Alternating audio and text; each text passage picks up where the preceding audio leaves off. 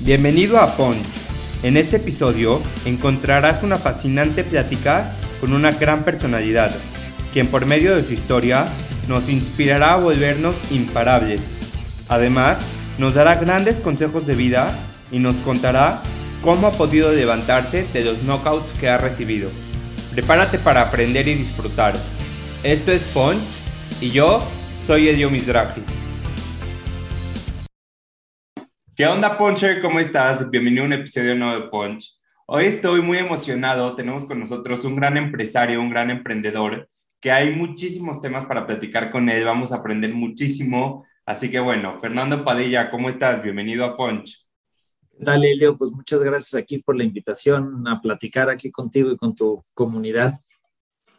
Fernando Padilla es un empresario y emprendedor mexicano, líder en el mercado financiero Estudió ingeniería industrial en la Universidad Iberoamericana y cuenta con una maestría en administración por el TEC de Monterrey, así como estudios en finanzas, liderazgo y emprendimiento. A lo largo de su trayectoria, Fernando ha fundado distintas empresas, como Predmex, una institución financiera enfocada a soluciones financieras para empresas y sus trabajadores, creando talento, una empresa dedicada a desarrollar y ejecutar la estrategia de recursos humanos así como Landera, la primera plataforma de crowdleasing del mundo. En 2019 fue nombrado como presidente nacional de la SOFOM, la Asociación de Sociedades Financieras de Objeto Múltiple en México, siendo el actual presidente del Consejo Consultivo.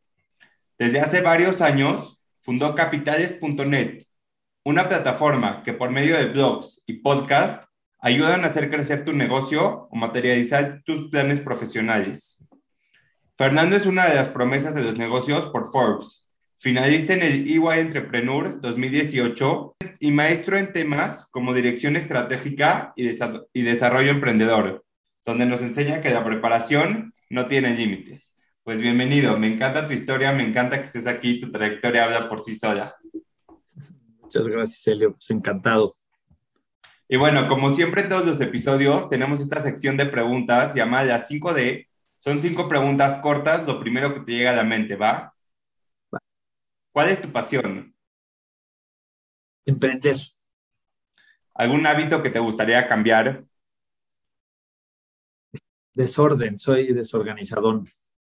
Lo primero que haces al despertar.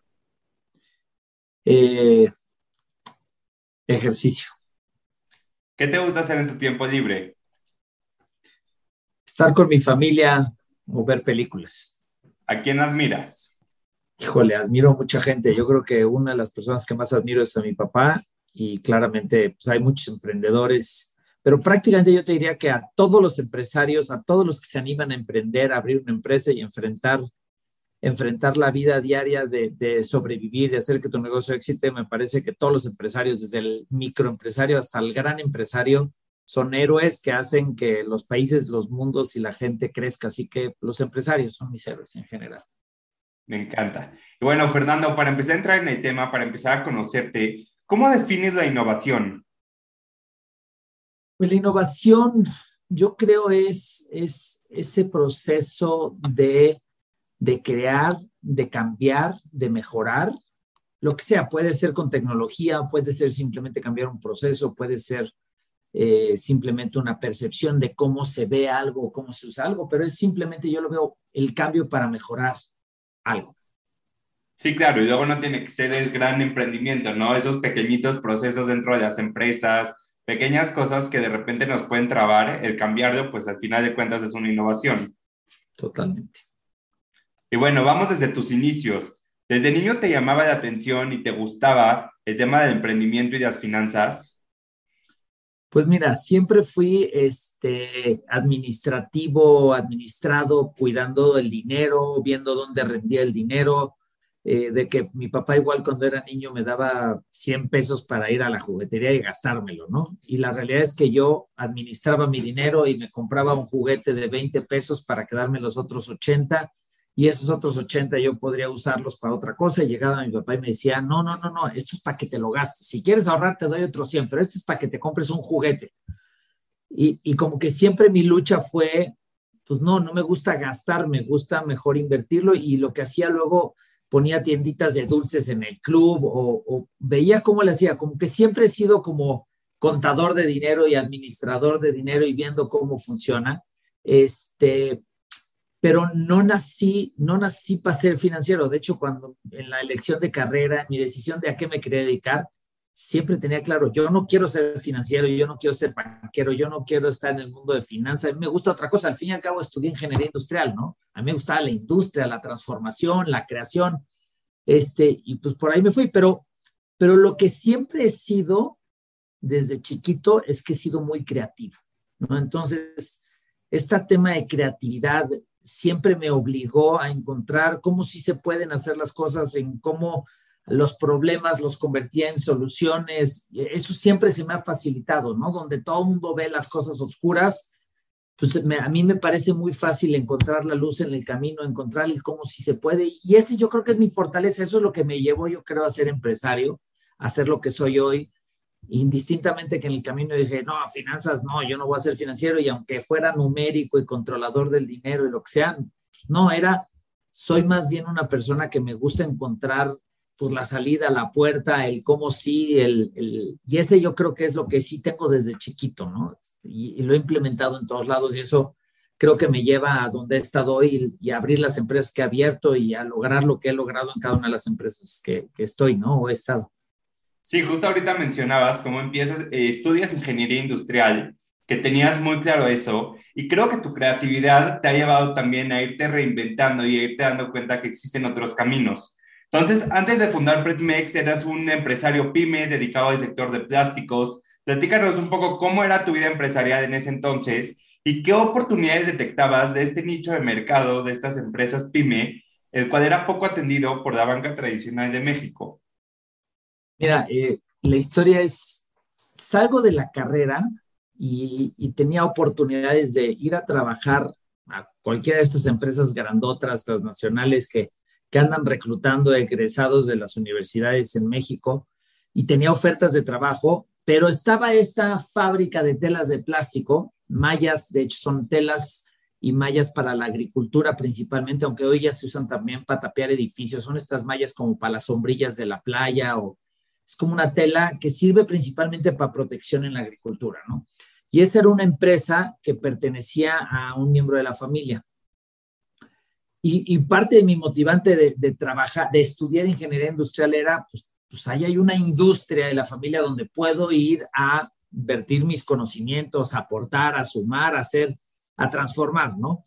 Pero claramente pues era una fábrica que no estaba en mi zona de confort, o sea, no estaba donde me desplazaba, donde me movía, me tenía que ir hasta Iztapalapa, una hora y media de camino. En una época que estaba todavía estudiando universidad, era trabajar mediodía y empiezo a irme a la fábrica. Y, obviamente pues no llegué como director general a la fábrica, empecé como pues ayudante de mecánico y de ahí pues mi, mi nerviosismo y mi pasión y mi forma de arreglar las cosas y encontrar, me fui metiendo en todos lados, ¿no?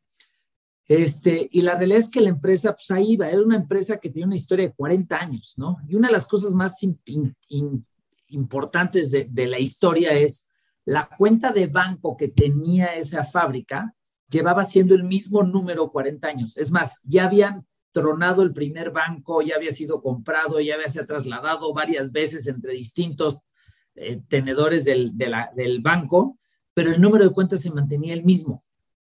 Eh, y entonces, bueno, en este proceso la fábrica pues era una fábrica chiquita con tecnología súper vieja, o sea, se, se fabricaba Estoy hablando de estos alrededor de finales de los 90, principios de los 2000, y las máquinas que utilizaba eran de la industria textil de los años 60. O sea, unas cosas casi artesanales que ahí funcionaban, ¿no? Pero claramente en esas alturas del partido ya había tecnología más nueva, ya había mucho más, pero pues ahí la fábrica estaba funcionando ahí eh, con creatividad mexicana de que el mecánico ahí cuando se le rompía algo, pues en lugar de casi, casi en lugar de comprar la pieza, pues le agarraba con un chicle y una cosa ahí inventada por ellos y hacía que funcionara la máquina.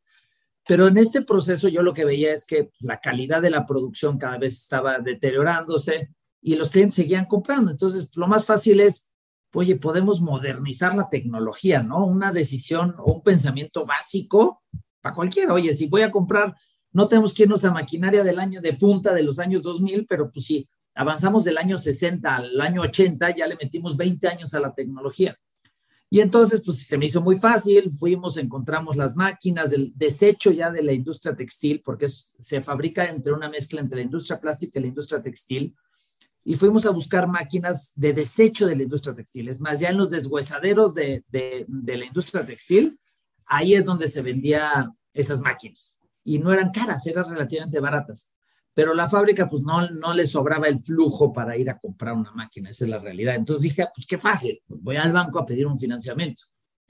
Y pues la sorpresa es que después de un proceso doloroso y tortuoso de varios meses, pues me dicen, pues no, y no me explican por qué. Yo decía, pues es ilógico, un banco que tiene 40 años de información de flujo de efectivo de la empresa, pues tienes tienes la base de todo, ¿no? Sí, te puedo mandar financieros y los papeles y la identificación y todo lo que pide el expediente, pero no podían prestarme.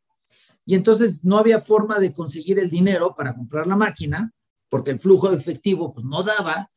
Eh, y el banco que me conocía, que era el cliente, eh, había sido cliente de ellos 40 años, no me podía financiar una máquina que cada máquina costaba 120 mil pesos, o sea, ni siquiera una inversión. Y yo buscaba comprar primero cinco máquinas cinco máquinas me sustituían casi 40 máquinas de los años 60. Entonces, era una inversión chiquita y yo me frustré muchísimo ver que, que, que no, me, no me querían prestar, ¿no? Toqué puertas, toqué puertas hasta que una financiera, que no existía el, sistema de las OFOMES, no existía eh, casi casi las financieras que no eran bancos, eran agiotistas o loan sharks o cosas así medio oscuras y encontré ahí uno eh, pues que decía, no, yo te presto en 24 horas y magia. Y, y esa empresa, pues dije, pues bueno, mi única opción, vengan, vinieron, me visitaron, me conocieron y literal en 48 horas sin tecnología, porque no existía el fintech y no existía eso de pico el botón y lo obtengo, en 48 horas tenía un cheque con el crédito, ¿no? Obviamente firmé contratos y todo, lo hicieron muy rápido y en 48 horas tenía el financiamiento, ¿no? ¿Cuál es la clave? alguien vino y me entendió y entendió mi negocio y tal vez no tenía 40 años de información mía, pero me entendió.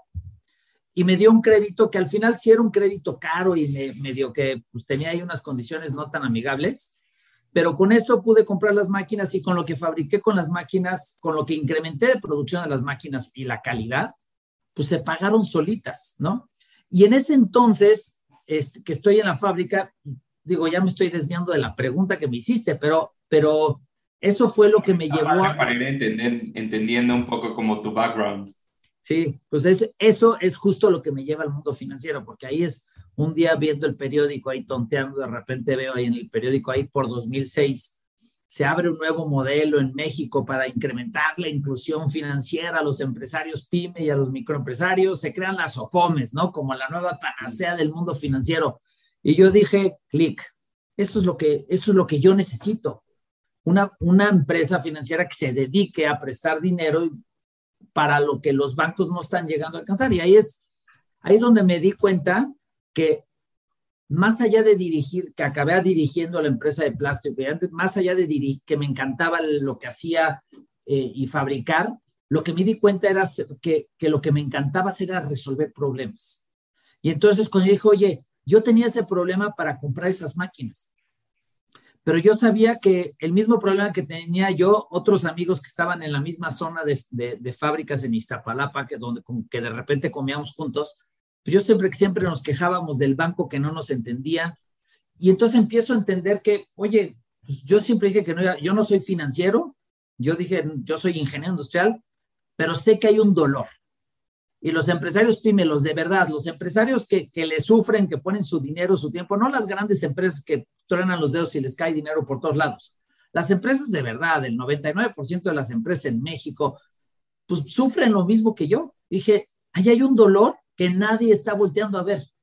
Y entonces dije, tengo que, tengo que crear una SOFOM, tengo que abrir una SOFOM que se enfoque a entender a los Fernandos y a resolverle la necesidad de los Fernandos, porque Fernando no era una zona de riesgo, tal vez no tenía mis estados financieros auditados por bachanchoris, ni tenía una utilidad bárbara, ni tenía, sí, tenía cierta informalidad dentro de la misma empresa, pero de que era confiable para que alguien me prestara y creara en mí para incrementar mi producción, para incrementar mis ventas, para hacer más grande mi negocio, pues, pues el banco que me llevaba 40 años no me, no me entendió, no me conoció, no hizo el esfuerzo de conocerme, ni siquiera voltear que tenía 40 años, simplemente no califiqué a sus criterios y me dijeron por una carta, pues no, ¿no? Y alguien que sí le dedicó tiempo, pues me entendió y me pudo dar. ¿Por qué no hacerlo? ¿Por qué no combinar eso? Un producto accesible para el empresario con, con la comprensión, ¿no? Y eso es lo que me hizo que empezar en el mundo financiero y, y me di cuenta, ahí fue mi eureka, que me dije, lo que me encanta es resolver problemas. Y cada empresa que ha abierto en el camino significa un problema que enfrenté en la vida y que lo resolví creando la solución, ¿no? Y, y un poco ese es eso es, digo, regresando a tu pregunta, ¿qué es lo que me gustaba en esa parte, en mis inicios? ¿Qué es lo que me encontró? Todo esto que te cuento es encontrar que lo que me encanta hacer es resolver problemas. Hoy lo dices muy fácil, ¿no? Cuentas esta historia y dices, pues me topé con este problema, vi que había esta área de oportunidad, estuve leyendo el periódico, pero ¿cómo realmente lo empiezas a desarrollar? O sea, una vez que ya te diste cuenta de eso, y creo que también te hago esta pregunta, porque creo que como chavos y como viviendo en esta era como emprendedora, todos tenemos ideas, a todos se nos ocurren pues cosas que queremos hacer, nos topamos con diferentes problemas, pero lo más complicado es llevar a la realidad y llevar pues 14 años en el mercado, ¿no? Entonces, ¿de qué manera lo empiezas a desarrollar para convertirlo en una realidad? Claro, mira, eh, te lo voy a contar de manera resumida y tal vez se oye más fácil de lo que realmente es. Claramente, pues chocas con pared, es un camino pues, de paciencia, de ir construyendo poco a poco, pero creo que la clave de lograrlo es no pensarlo tanto. Simplemente encontré una solución, encontré una solución mágica y lo que dije es, pues la tengo que hacer. No, no pensé, no hice grandes planeaciones, no, simplemente me aventé a ejecutar, entendiendo una cosa, que había un dolor que nadie estaba atendiendo. Y los que lo atendían lo atendían caro o lo atendían mal, no estaban realmente atendiendo. Entonces yo lo que estaba, yo lo que me aferré es saber que había una necesidad que nadie estaba atendiendo. Entonces yo me aferré y dije, pues lo voy a hacer. Estaba en ese momento estudiando la maestría y, y con uno de mis amigos de la maestría, que él estaba en el mundo financiero, le dije, oye, quiero hacer esto. ¿no? Tengo ganas de hacer esto por esto y por esto, ¿no? Por la misma historia que te acabo de contar. Y me dice, no, Manchester, tenemos que platicar, porque él estando en el mundo financiero sofisticado de brokers y de acciones y de ese mundo financiero, porque yo me acerqué a él, pues yo ser ingeniero del sector plástico, agrícola, o sea, muy lejos del mundo financiero. Y otro de los, de los grandes retos que enfrentaba en crear una financiera es que la materia prima es dinero y ya te conté la historia para conseguir unos cuantos pesos para comprar unas máquinas, pues claramente el dinero yo no lo tenía. Y no tenía la materia prima, solamente sabía que había ese problema. Entonces, por eso me acerqué a mi amigo a decirle, oye, para que me aconsejara, oye, ¿dónde se consigue esta materia prima para las empresas que se dedican al, mundo financiero? Y entonces me dice, oye, quiero platicar contigo porque yo y alguien que trabaja conmigo, este, estamos en un plan de que queremos hacer una SOFON porque encontramos una oportunidad enorme en México. Y la oportunidad que platicaba este, este amigo es Adolfo Lázaro, que hoy es mi socio en Predmex, y el otro amigo es Alejandro Crechel, que es mi otro socio en. Al fin y al cabo ahí nos juntamos, llego a platicar con ellos, a su empresa en Santa Fe, con monitores por todos lados, gráficas de la bolsa para todos lados, mil gentes picándole botones, comprando, vendiendo, ya sabes, te imaginas la fotografía. Y, le, y me cuentan una historia de que una financiera en Brasil los acaba de contratar, los acababa de contratar para colocarles bonos bursátiles eh, en, inversionistas mexicanos, o sea, vender papel de deuda, o sea, vender deuda pública a inversionistas mexicanos y habían contratado a su empresa para que fueran el vehículo representante para vender el papel. El chiste es de que ellos salieron a venderlos en el día uno y en el día 2 lo habían vendido por tres veces. O sea, les habían puesto, oye, vende, vende 80 y habían vendido 240, ¿no? De inversionistas. Entonces estaban impresionados en el mundo bursátil el hambre que los grandes capitales tienen para negocios que están resolviendo una necesidad básica en países como México, ejemplo el de Brasil. Una financiera que se dedicaba a financiar el sector que no atendía a los bancos. Y el dinero de los grandes capitales se atascaba por eso. Y entonces ellos desde el mundo financiero decían, quiero crear una SOFON para poder conectar mi negocio y la red de inversionistas con esta súper oportunidad. Y yo traía como la experiencia desde la necesidad de, eh, de lo que sufre el empresario en México. Y entonces ahí dijimos como clic y ellos me iban a ayudar a conseguir un poco la materia prima para poder arrancar el negocio y yo podía empezar a operar el negocio entendiendo desde la realidad del empresario.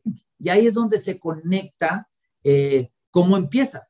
Pero en el camino yo mi único gancho que tenía es, ¿existe necesidad? Voy a encontrar cómo sí. Y empecé a ejecutar, empecé a ejecutar y la fábrica, pues tenía un buen equipo en la fábrica, ahí al que era el gerente de planta eh, se quedó como director general, porque yo decía, yo tengo que solucionar este problema. Prácticamente empecé a trabajar como que un rato creando Predmex y otro rato en la fábrica, pero empecé a dedicarle, cada día le empecé a dedicar más a Predmex, porque cada vez que empezaba a crear cosas, me emocionaba y cada vez que tocaba una puerta, pues resultaba que mi dolor, pues el otro también lo tenía.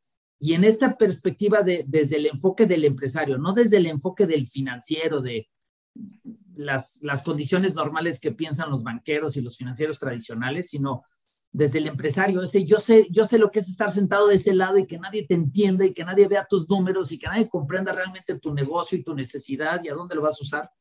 Y entonces eso empezó a, tener eco.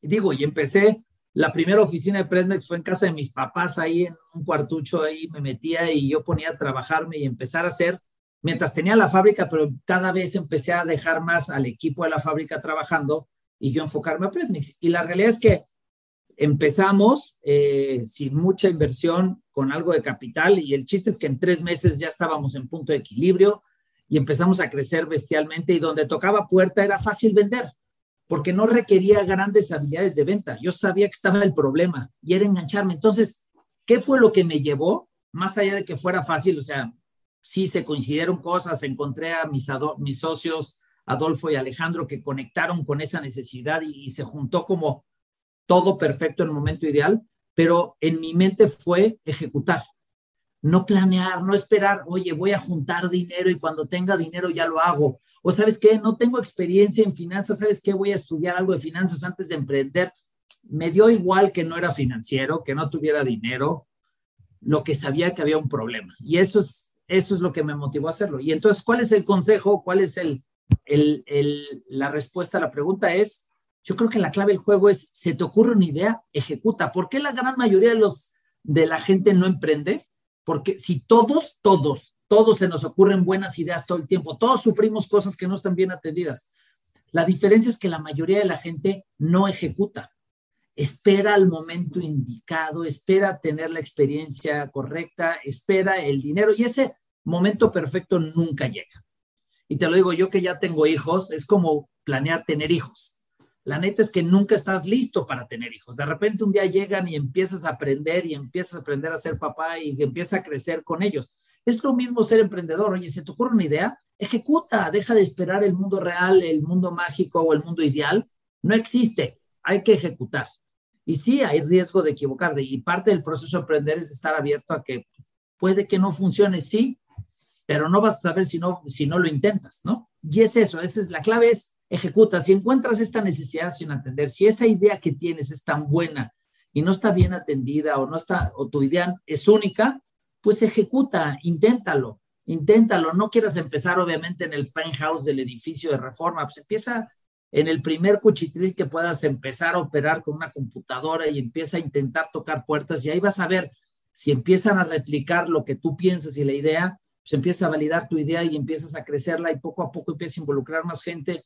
Es, es un tema de ejecución. Me encanta. Fernando, pasando 14 años después, justo eh, hace un par de semanas, acaban de, de realizar su primera bursatilización a través de Viva por 150 millones de pesos. Así que platícanos un poco qué fue este logro, eh, qué crecimientos esperan en Predmex a través de esto y pues todo lo que conlleva pues esta bursatilización. Claramente, como te contaba en la historia, todo nació cuando mis socios habían levantado dinero de una financiera en Brasil hace 15 años y, y, nació diciendo, oye, sí, vamos a resolver el problema de los empresarios, pero también el objetivo era conectar con los mercados bursátiles. ¿Por qué? Porque en los mercados bursátiles había grandes cantidades de dinero buscando buenas oportunidades. Pero la realidad es que para lograr esos mercados bursátiles, eh, pues sí tienes, no puedes serlo tan emprendedor, tienes que tener ya un poquito más de tamaño y de experiencia, porque pues para que entres a los, a los mundos bursátiles, pues las calificadoras tienen que ver pues, varios años de proceso, de cómo le has hecho, cuántas veces las has metido la pata y cómo la sacaste adelante y luego cómo la volviste a meter y cómo la volviste a sacar. Y un poco te leen la historia. Necesitas, además de tener volumen, historia, ¿no? Entonces, desde el principio, nuestro sueño como empresa era conectar con los mercados bursátiles porque sabíamos que ahí es donde está la materia prima en mayor cantidad y más barata. Eh, la realidad es que es un hito lo que logramos, además de que era parte de nuestro sueño. Cuando estábamos haciendo en este proceso de bursatilización, que es un proceso que pues, nos llevó cerca de un año, armar las estructuras, para todo el proceso, aunque era un sueño desde hace 15 años, realmente toda la estructura, cuando decimos vamos a hacerlo, pues desde armar, calificar, evaluar, hacer manuales, revisar todos los procesos, luego salir a vender tu estructura para que los inversionistas le metan el billete, pues es un proceso largo, ¿no? Es un año. Y en el proceso, una de las claves en los mercados bursátiles son las famosas calificaciones, ¿no? Para todos los vehículos de bursatilización, que para el que no entienda qué es una bursatilización, es como pedir dinero al banco, pero en lugar de pedirle al banco, le estás pidiendo a los inversionistas que invierten en el mundo versátil, en el mundo bursátil, en los mercados, les estás pidiendo que te presten. ¿Cómo te prestan? A través de una estructura esa estructura, los inversionistas entran a la estructura y tú como financiera metes, digamos, tu cartera de crédito y sirve como un préstamo, ¿no? Es de manera muy sencilla, es un préstamo público, ¿no? Entonces, para que los grandes inversionistas decidan invertir en uno de estos papeles, se le llama papel o bonos, pues lo que se fijan es qué calificador, calificación le dieron las calificaciones. Y tradicionalmente todas las bursatilizaciones que han salido en México siempre han salido con calificaciones triple A o doble A, que esas triple, esa calificación triple A o doble A son lo más seguro, lo menos riesgoso, ¿no? Lo tienen las triples A, todas las empresas transnacionales, grandototas que conoce todo el mundo, casi todas tienen cosas triples A, ¿no? Tal vez las medianas grandes o las grandes chiquitas tienen doble A, ¿no? Pero lo que nosotros rompimos un poco la pauta es que nosotros no teníamos triple A ni doble A, teníamos una A más, que es como un escaloncito abajo del doble A, ¿no? Para todos los expertos, no, no se puede sacar una bursatilización, con A más, ¿no? Ningún inversionista te va a querer comprar ese papel, es, nadie entra a eso, ¿no? Pero en mi, en mi tema de decir, ahí hay un problema, lo tengo que solucionar, pues empezamos a tocar puertas como locos hasta que encontramos apetito. Una de las cosas que encontramos en grandes cantidades de dinero y las grandes inversiones es que hay muchas, muy pocas opciones para invertir para los grandes capitales en México. Y entonces pues, empezamos a encontrar puertas que se empezaban a abrir y decir, oye, pues yo sí le entro, a mí sí me gusta. Obviamente hicimos una estructura muy buena, pues, se cuenta toda la historia, no solo la calificación, y al final, una de las cosas más interesantes o más importantes de esta bursatilización es que es la primera bursatilización en México de cartera de crédito eh, con esta calificación a más, ¿no? No había habido una antes. Y eso es un parteaguas para la historia de México, porque le abre la puerta a mucho más empresas que puedan decir, oye, ya no solamente es para las dobles As y las triples As, ¿no? También yo si saco una A más, pues ¿por qué no? Si hay posibilidad, si hay hambre de los inversionistas, entonces se abre una nueva oportunidad para muchas empresas, no solamente el sector financiero, de que puedan llegar a mercados públicos para financiarse. Y cuando hay más materia prima para entidades financieras, pues significa que va a haber más crédito para personas o para empresas, depende de quién esté levantando el dinero. Entonces, sí se crea un, un, punto de, de, separación entre la historia antes de la bolsa de Predmex y después, ¿no? Más allá de que mis papeles que platicaste, fui presidente de la asociación de Sofomes, estoy muy comprometido en el tema de, de crear, de, de, sumar al país, a México, al sector, a la industria, pues ese cachucha de haber sido presidente, hoy soy consejero en la FINSA y en Bancomex y me toca jugar ese papel, soy consejero en la Asociación de Plataformas de Fondeo Colectivo, pues porque sí, sí creo que en el mundo financiero hay mucha necesidad y necesitamos más jugadores, más participación y las empresas necesitan más acceso a financiamiento. Y porque, ¿sabes? Una cosa clave es una empresa que adquiere financiamiento, un poco regresando a la historia de Fernando, ¿no? Cuando era, estaba en la industria plástica. Esa, ese financiamiento que me entró a mí para, para las máquinas representó un crecimiento de la empresa. Y ese crecimiento de la empresa significó que recluté más gente, necesitaba más trabajadores, abrí el tercer turno. Y, y, todo ese trabajo que generaba la empresa yo sabía que cada vez que le, pagaba la nómina a cualquiera de mis trabajadores, era un empleado que podía pagar salud, podía pagar educación, indistintamente si el gobierno se lo subsidiaba, no se lo subsidiaba, estaba logrando sumar ese granito de arena, que es las empresas que crecen, que invierten en equipo y maquinaria, que crecen en, su negocio, es, son empresas, son centros que están generando empleo. Gente con empleo no necesita que el gobierno venga a rescatar. Es gente que puede crecer, que puede desarrollarse por su decisión propia. Es una forma de poner un granito de arena y el financiamiento es una de las claves para crecer, como me pasó a mí, oye, el dinero era para crecer, no era para irme de vacaciones. ¿Cuántas empresas necesitan dinero para crecer, para invertir, para agarrar la sucursal, para remodelar su, su marca, para hacer una campaña de mercadotecnia, para contratar talento, para invertir en equipo y maquinaria? Y es tan difícil para la gran mayoría de las empresas o parece tan complicado porque luego las entidades financieras funcionan como cadeneros de antro, ¿no? Tú si entras, tú no entras, tú si entras, tú no entras. Y la perspectiva que cree en Predmex y en Lendera, que es el crowdfunding, es, es, a ver, no, aquí no es si entras o no entras. Mi tarea como entidad financiera, como la tarea de cualquier empresa cuando agarra un cliente es, ¿cómo te ayudo? Y, y mi tarea es romperme la cabeza para encontrar un cómo sí. ¿Cómo sí le puedo dar a todos los que me pidan? Tengo que encontrar una forma de sí, entender al Fernando que puede tener un relajo, que puede tener pérdidas, que puede, pero si su destino al financiamiento es crecer su negocio, yo voy a encontrar como sí. Y es un poquito ese, la bursa, ¿qué es lo que nos da? Nos dio, sí, todo lo que ya te platiqué, pero nos da un músculo, nos da mucha gasolina para poder seguir cumpliendo esta misión que te acabo de platicar, que es ayudar a más empresarios a que sus negocios crezcan encontrando un cómo sí de manera personalizada, no jugando al cadenero de tú sí, tú no, tú calificas, no calificas, apoyado con mucha tecnología y todo lo que hemos ido desarrollando en el camino, pero es, es ayudar al empresario mexicano a que su negocio pueda crecer, ¿no? Es básicamente lo que logramos con esto, ¿no? Justo me encantó que hayas mencionado todo este tema de las calificaciones, de las calificadoras, porque para los que estudiamos cosas relacionadas con finanzas, eh, bueno, como by the book es imposible, ¿no? Que una AMAS tenga pues todos estos logros, pero me encanta la manera en la que han roto todos estos esquemas y todos estos paradigmas a lo largo de la historia, de que sí se puede, de que con buen trabajo, de que pues podemos ayudar más, podemos salir adelante y podemos hacer cosas nuevas, cosas que no nos estamos imaginando. Y justo hablando de esta manera de romper paradigmas, de, eh, de innovación, de estar siempre pensando en cosas nuevas, Eres fundador de Yandera, la primera plataforma de crowdleasing del mundo. Así que me gustaría que me platiques de qué manera, eh, pues teniendo ya un emprendimiento exitoso, decides fundar otro emprendimiento que también está siendo muy exitoso en su, en su ramo.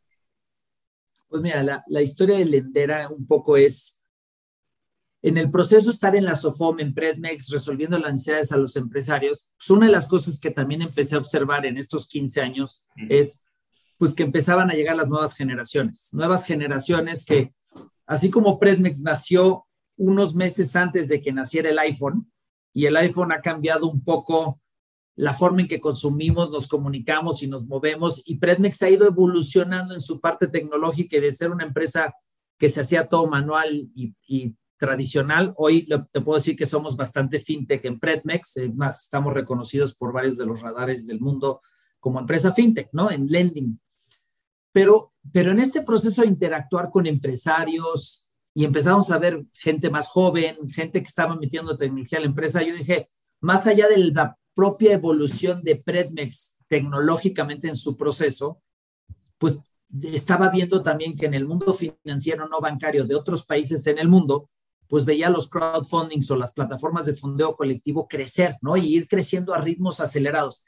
En países que no tienen el problema de México, en países que la inclusión financiera es total, ¿no? Que todo el mundo tiene acceso, que el banco le presta casi, casi a todas las empresas y a todos los empresarios, eh, pero el crowdfunding estaba creciendo bestialmente. Entonces yo decía, oye, pues el crowdfunding en México, pues va a crecer mucho más, porque si tú conectas en el modelo de crowdfunding, de fondeo colectivo, donde sí está la necesidad que ya estaba atendiendo de necesidades financieras, pero no estaba atacando desde la SOFOM, porque las SOFOMES no pueden hacer productos de ahorro o de inversión, las SOFOMES solamente prestan, ¿no?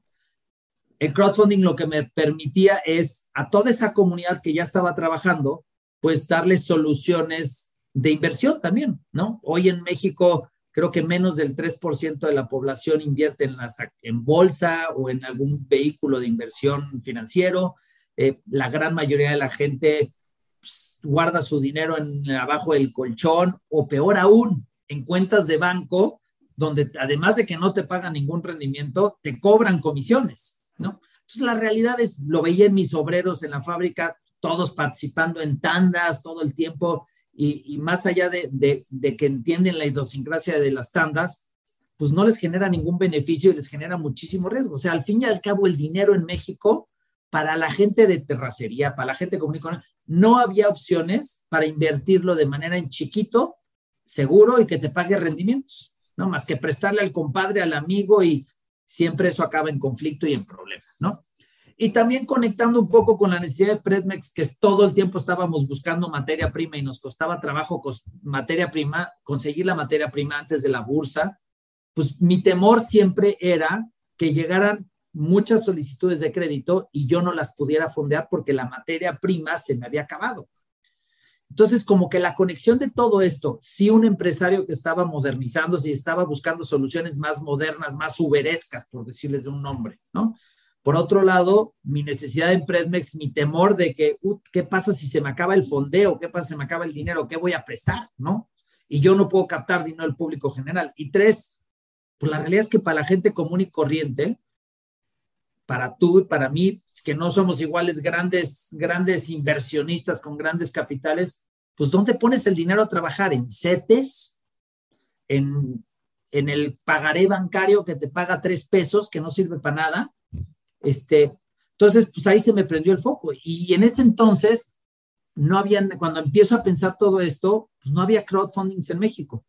Es más, empiezo a platicar con eh, unas de las plataformas, la primera que se estableció en México, que es Prestadero, de Gerardo Obregón. Él estaba ya arrancando el negocio, era la primera que se estaba estableciendo y, este, y coincide, coincido en una vacación que pues, es hijo de un amigo, amiga muy cercana de mi mamá, y le digo, oye, me encanta lo que estás haciendo, yo, yo sueño con hacer eso en Predmex o con Predmex o conjunto con Predmex. Tú estás empezando, yo ya traigo en ese entonces, era 2012, 2011, 2012 era. Eh, pues yo ya llevaba ocho, años en el mundo financiero. Digo, oye, podemos aprovechar mi infraestructura para hacer que esto crezca más rápido.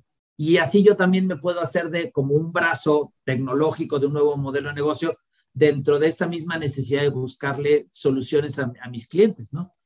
Al fin y al cabo no nos pusimos de acuerdo, intentamos, pero no, no hubo clic, además de que Prestadero iba enfocado más a préstamo a personas y yo estaba enfocado a crédito a empresas, ¿no? Entonces, pues ahí hice otros intentos, hice un intento con una, una, una crowdfunding en España, no logré acordar nada, eh, logramos también hacer una asociación con una plataforma de Irlanda que ya estaba instalándose en, Guadalajara, donde yo empecé a hacerle como cierta estrategia de venta, pero al fin y al cabo decidí, pues no, no voy a seguir buscando afuera, mejor lo voy a crear yo solo, eh, junto con Predmex, y entonces ahí en un partido de fútbol que, que yo juego fútbol, en, en, mi equipo este, jugaba un, este, un cuate que trabajaba en otra SOFOM que se dedicaba a atender a pymes también. Y, en el medio tiempo le digo, oye, George, pues como que tengo ganas de hacer un crowdfunding. Me dice, no manches, yo hice mi, mi tesis de un crowdfunding, me muero de ganas de un crowdfunding. Le dije, vamos a hacerlo juntos, ¿no?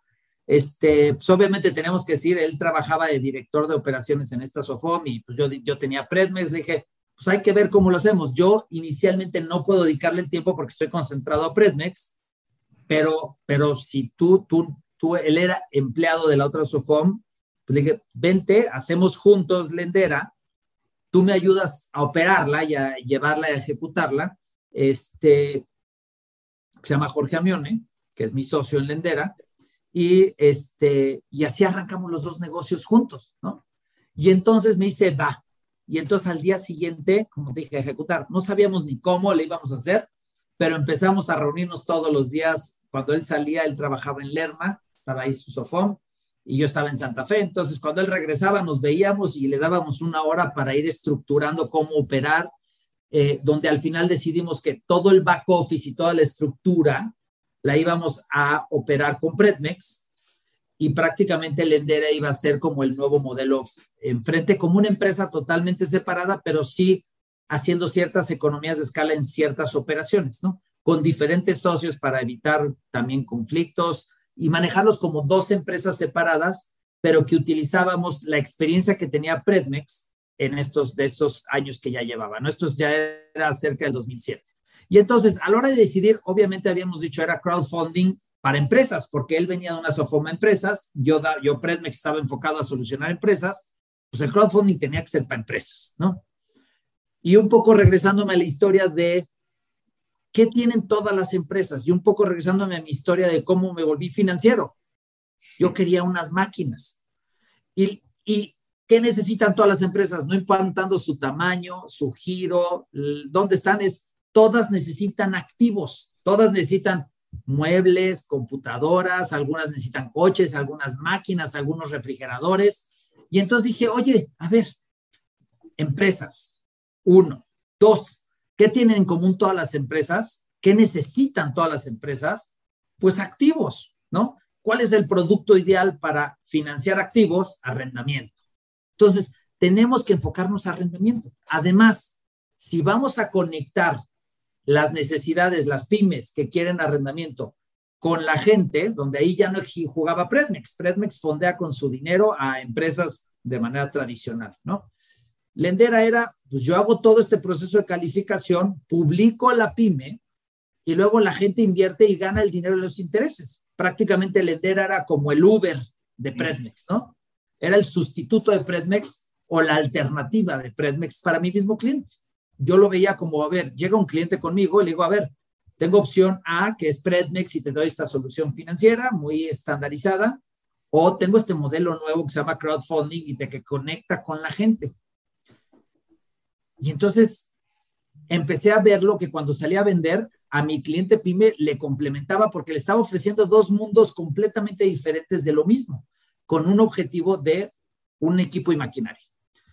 En ese proceso, dos cosas aprendimos. Lo primero es, sin querer nos dimos cuenta que ninguna plataforma en el mundo de crowdfunding o de fondeo colectivo, ninguna, se le había ocurrido hacerlo para arrendamiento o para leasing. Entonces, sin querer dijimos, ah, caray, somos la única que lo hace en México, que en México era fácil porque había poquitas, pero pues, en el mundo que el crowdfunding en el mundo lleva 40 años de existir, ¿no?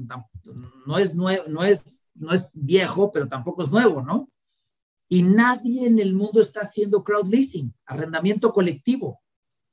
Y entonces dijimos, chin, estamos haciendo la primera en el mundo de algo, yo me enfoqué en el problema, ¿no? Y otra de las cosas que me llevó al arrendamiento y al crowdfunding es, ¿quiénes son los inversionistas? Los inversionistas somos tú, yo, y cualquier ser humano que esté en la tierra puede ser. ¿Qué tienen todas las empresas? Empleados. Los empleados que usan los activos de la empresa. ¿Cuál es el gran dolor de los empresarios en México con sus empleados? Uh, le doy la computadora y no la cuida, le doy el coche y lo tratan como si fuera, y es un sufrimiento y una lucha entre el empresario y su empleado de que cuide los activos de la empresa. ¿Qué pasa si los empleados se vuelven dueños de los activos. Y entonces ahí es donde conectaba el crowdfunding, decir, a ver, la empresa quiere el coche, para las flotillas de, coches para los vendedores. ¿Por qué no le digo a los vendedores que pues inviertan. Y como el crowdfunding puedes invertir desde 250 pesos en Lendera, pues el empleado, pues tal vez no le mete 200, no le va a meter los 150 mil o 200 mil o 300 mil del coche, le va a meter mil pesos o 250 pesos. Pero el simple hecho de que el vendedor le invierta al coche que va a usar, le cambia el chip. Ya no estoy usando el activo de la empresa, yo soy inversionista del coche. Es más, ya, ya trabajo en esta empresa, gano mi sueldo y además soy inversionista de esta empresa. Entonces se generaba una conexión entre empleado y empresa que, que los empresarios empiezan a decir, oye, de pagarle el arrendamiento a Juan Pelotas, a financiera o a banco tal, pues mejor se lo pago a mis empleados. Oye, y si invito a mis clientes también que sean inversionistas. Y entonces empezamos a ver que en Lendera se lograba lo que estaba sucediendo en el mundo, la conexión, la red social. ¿Qué pasa? Que todas las empresas necesitan arrendamiento, las plataformas de crowdfunding conectan con el público general, pero resulta que ese público general pueden ser tus empleados, pueden ser tus clientes, puede ser tu comunidad. Y entonces la empresa cuando paga el arrendamiento sabe que el dinero no se lo está quedando el edificio que está en reforma o se lo está quedando la arrendadora esta que es muy famosa o se lo están quedando mis empleados, se lo están quedando mis clientes.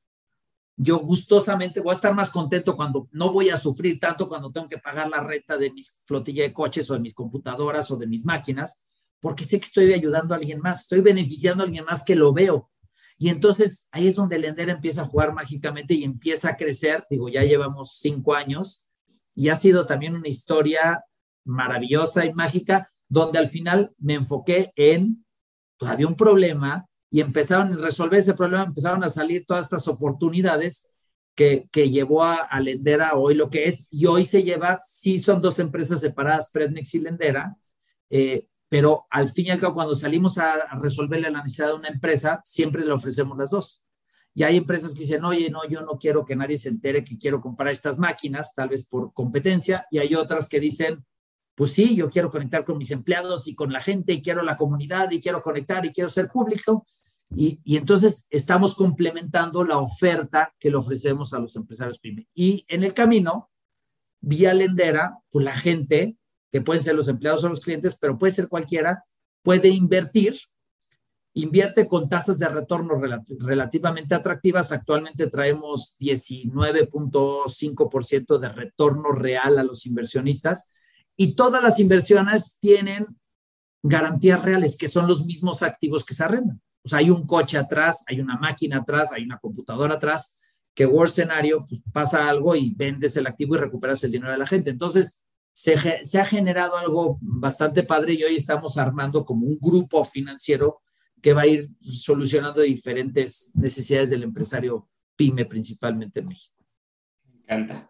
Y Fernando, un tema muy controversial, eh, pues en esta era de la juventud, es la universidad, ¿no? Como que se dice mucho qué tanto sirve, qué tanto hoy en día pues tiene relevancia. Y tú con toda tu experiencia, tanto profesional como laboral, eh, pues has sido maestro en distintas universidades, has impartido materias como dirección estratégica, desarrollo emprendedor, planeación estratégica, pero en base a tu experiencia, ¿qué tanto recomiendas y qué tanto consideras importante los estudios universitarios? Mira, lo recomiendo 100%, pero no por el título. El título da igual. Eso es lo menos importante en la vida, ¿no? La calificación que obtengas tampoco es importante. Lo que te ayuda a la universidad es, te ayuda a, mejorar tu forma de procesar la información. ¿no? Esa es una de las cosas, ayudas a aprender a solucionar problemas. Por eso también mucha gente estudia una cosa y acaba haciendo otra cosa, ¿no? Pero lo que te enseña la universidad es, te ayuda, te enseña a pensar, ¿no? Y te enseña a pensar con, con información, con teoría. Eh, otra de las cosas que te da la universidad, te da un networking, ¿no? Te da networking, te conecta con gente. Muchas veces tú llegas de tu, de tu escuela, de tu primaria, secundaria, prepa, muchas veces la mayoría de la gente pues está en la misma escuela toda la vida, ¿no? Y conoces a tu, a tu grupo de amigos, a tu, a tu escuela, pero no conoces más allá, tal vez a los amigos de la fiesta y tan, tan, ¿no? Pero cuando llegas a la universidad empiezas a conectar con distintas edades, diferentes formas de pensar, y empieza a abrirte el panorama, te empieza a abrir el mundo. Entonces yo sí creo que es algo fundamental, es una etapa además que es divertidísima. Eh, yo no les diría, no les recomendaría, estudien porque tengan su título y lo pongan y enmarquen y enséñenselo a todo el mundo. Sí estudien para aprender, para abrirse la mente y para conectar con gente. Y una de las cosas que yo hice cuando yo empecé a trabajar en la fábrica tenía 18 años. En esos 18 años, pues me meto ahí de, mecánico y todo esto, pues ahí funcionaba. Pero cuando me empecé a meter a ir a ver un cliente y a ver todo esto, mi principal miedo era, pues un chamaco de 20 años, ¿qué vas a ver este? ¿no? Y de repente en un, un día, el que era el director general de la fábrica, pues trae una bronca con el del sindicato y me dice, Fer, ¿te lanzas tú con el líder sindical? Yo le dije, ¿qué? ¿Estás loco? Yo qué voy a hablar con un líder sindical, ¿no? Un señor de 70 años, ya sabes, en la típica fotografía de un líder sindical. Y le dicen al chavito de 20 años que andaba jugando a mover todo y a inventar y a innovar, y le dicen, puedes ir con el líder sindical porque nos quieren hacer huelga y a mí ya no me quiere hablar y quieren cerrar la fábrica. Y obviamente yo dije, madre, pero pues, pues me dijo, pues vas. Yo dije, pues voy y pues de repente nos citó me citó en un VIPS y fui a un VIPS cuando existían los VIPS y me senté y de repente estaba un señor así, típica fotografía de un líder sindical y yo con chavito, chavito de 20 años dije, yo no tengo ni idea, me va, o sea, ¿qué le voy a decir al líder sindical? No, no me haga huelga, basado en qué, ¿no? Este, no tenía ni idea. Y entonces, pues el líder sindical se llamaba Luis, ¿no? Don Luis, ¿cómo está don Luis? Soy Fernando, este, el ingeniero Carlos me mandó, este, porque no pudo, pero pues yo estoy ayudándole a dirigir, a mover la fábrica y estoy aquí. Y entonces nada más don Luis me veía así como, oye, ¿qué estudiaste? Y me empieza a hacer preguntas como un papá preguntándole a su hijo, o un tío preguntándole a su hijo, o un adulto preguntándole. Y entonces yo le empiezo a platicar, ¿Y qué estás haciendo en la fábrica? Ah, pues estoy haciendo esto y estoy buscando cómo mover estas máquinas y estas máquinas del año 60, estoy tocando, ya, ya metí mis expedientes al banco para que voy a cambiar y con eso, y le empiezo a contar mis locuras de lo que estaba haciendo. Se me olvidó que, que le estaba hablando al don Luis, líder sindical, y sentí que le estaba hablando a mi tío, platicándole mis aventuras y lo que estaba soñando y lo que quería hacer.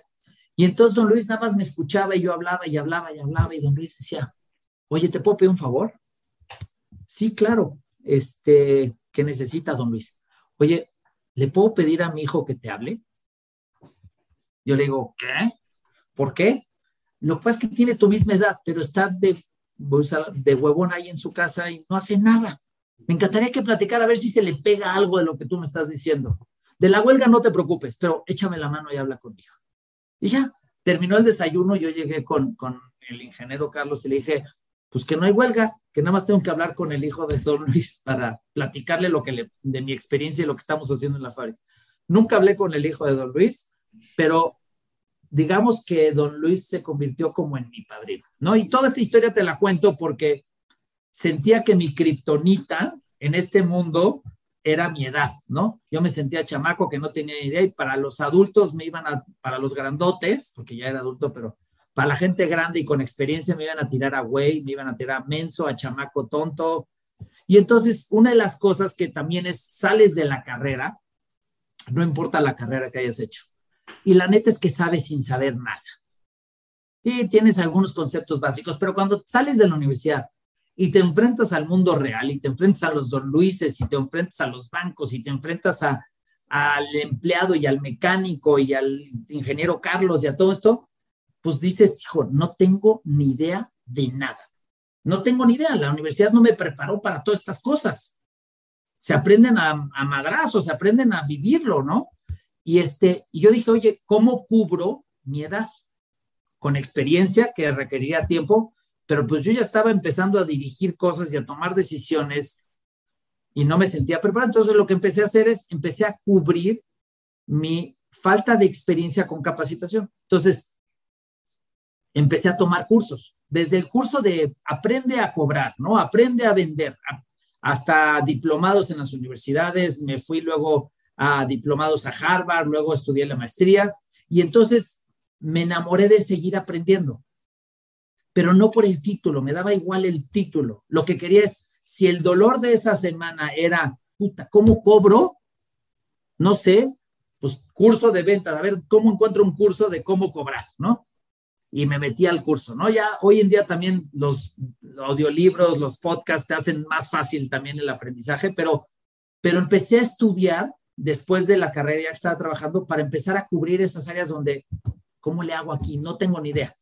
Y no me voy a esperar 20 trancazos a ver cómo se aprende. No, pues voy a estudiar.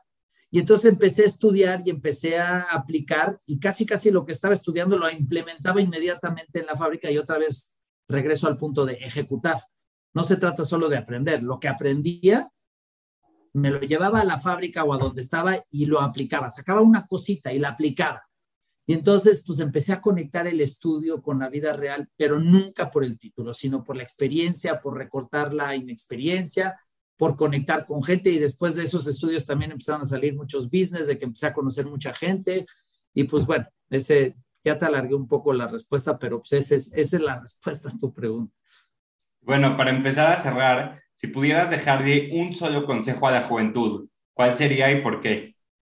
Ejecuten, ejecuten no tengan miedo. Eh, yo se lo digo a mis alumnos. Llevo dando clases siete años, ocho años de desarrollo emprendedor. En la Ibero, he dado en el TEC, he dado en la UNAM. No importando cuál sea tu historia, no importa si vienes de cuna de oro o si vienes desde hasta abajo, todos, todos, todos sueñan en ser empresarios, emprendedores, crear su propio negocio, no ser el empleado. Todos sueñan. En las estadísticas sabemos que menos del 10% lo logra. Y la razón está, aunque todo el mundo lo sueña, nadie se atreve a hacerlo. ¿Por qué? Por lo mismo que te decía al principio. Cuando tenga más experiencia, cuando tenga dinero, cuando, cuando, cuando, cuando. Y la realidad es que la vida te va atrapando en más y más necesidades. Cuando estás chavo, pues no estás casado, no tienes hijos, pues es más fácil aventarte, ¿no? Ya conforme vas creciendo, pues bueno, ya estás casado, luego tienes hijos, tienes que pagar renta, tienes que pagar, puta, renunciar a tu trabajo se vuelve cada vez más difícil, renunciar a la quincena pues, se vuelve cada vez más difícil. Entonces, ¿qué consejo les daría? Anímense, aviéntense, emprendan, ejecuten, no esperen el mundo perfecto, nunca lo va a haber, nunca van a estar listos ni preparados, ejecuten. Y si quieren alguien que les ayude, búsquenme y encantado los voy a ayudar, los voy a aconsejar, si puedo los voy a financiar, pero ejecuten, no se queden con la idea, no lo sueñen, ejecuten, háganlo, inténtenlo y no le tengan miedo al fracaso, el fracaso es inminente, todos fracasamos, a nadie nos gusta el fracaso, a nadie le gusta decir, ay, acabo de fracasar, troné dos empresas, a nadie, pero todos nos pasa. Entonces, si entendemos que a todos nos pasa, pues entonces empieza a ver menos feo el bicho de fracasar y dices, bueno, pues me puedo fracasar, sí, puedo perder mis ahorros, sí, puedo perder el tiempo, sí, pero puedo volver a empezar y puedo volver a construir. La clave es ejecuta. Bueno, pues muchísimas gracias, Fernando. Gracias por estar aquí. Para todos los que nos están escuchando, que te quieren contactar, ayúdanos con tu contacto, redes sociales, ¿dónde te puede seguir la gente? Pues mira, eh, prácticamente como Fernando Padilla EZ, EZETA. Me pueden encontrar en cualquier red social, esa es la verdad. Estoy bastante, bastante abierto en las redes sociales, escribo. Tengo mi podcast que es capitales con z.net, es, es blog y podcast, donde me pueden encontrar en Spotify, en YouTube o el blog capitales.net. Y ahí me pueden encontrar, también me pueden escribir ahí. Y también me pueden escribir en Lendera, en Pretnex, también ahí me pueden localizar relativamente fácil. Este, la verdad es que es fácil contactarme, ¿no? Pero si buscan Fernando Padilla Z, me van a encontrar en alguna red social y encantado de, de conectar con ustedes, ayudarlos, aconsejarlos, lo que ustedes quieran.